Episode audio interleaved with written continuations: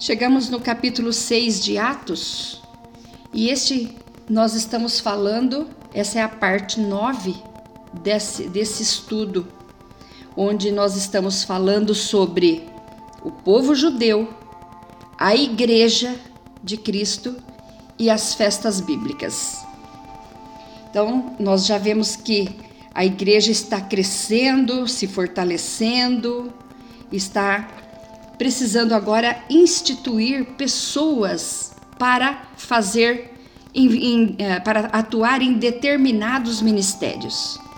E nós vamos ver isso acontecendo a partir de agora.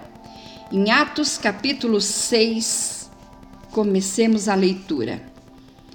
Ora, naqueles dias, crescendo o número dos discípulos, houve uma murmuração dos gregos contra os hebreus porque suas viúvas eram desprezadas no ministério cotidiano.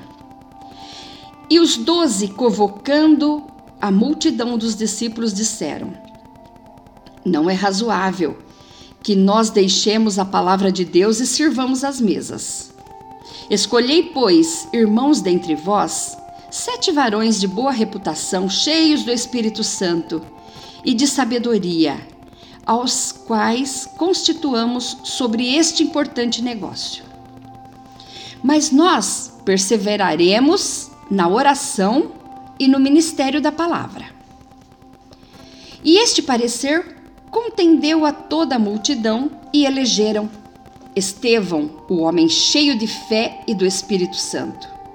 Também elegeram Filipe e Prócoro e Nicanor e Timão e Parmenas e Nicolau, prosélito de Antioquia. E os apresentaram ante os apóstolos, e estes, orando, lhe impuseram as mãos. E crescia a palavra de Deus em Jerusalém, e se multiplicava muito o número dos discípulos, e grande parte dos sacerdotes obedecia à fé.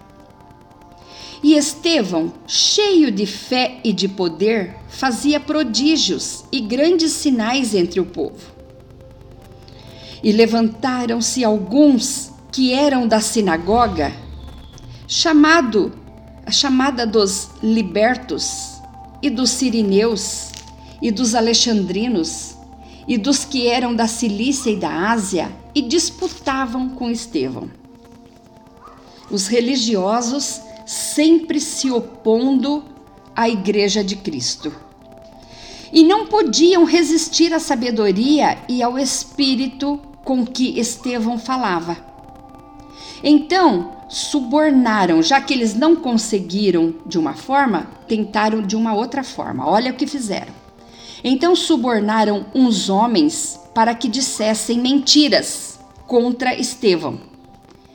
E eles tinham que dizer isso: ouvimos-lhe proferir palavras blasfemas contra Moisés e contra Deus. E excitaram o povo e os anciãos e os escribas. Eles estavam sendo pagos para fazer todo esse alvoroço. E investindo ele, e investindo ele, o arrebataram e o levaram ao conselho. Então, pegaram Estevão, e levaram para o conselho.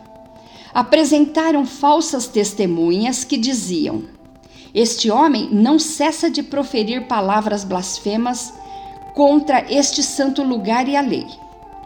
Porque nós lhe ouvimos dizer que esse Jesus Nazareno há de destruir este lugar e mudar os costumes que Moisés nos deu. Então todos os que estavam assentados no conselho, fixando os olhos nele, viram o seu rosto como o rosto de um anjo. Olharam para ele e viram o poder de Deus que estava nele. Ele era cheio do Espírito Santo. Mas no desenrolar dessa história, vamos ver o que vai acontecer?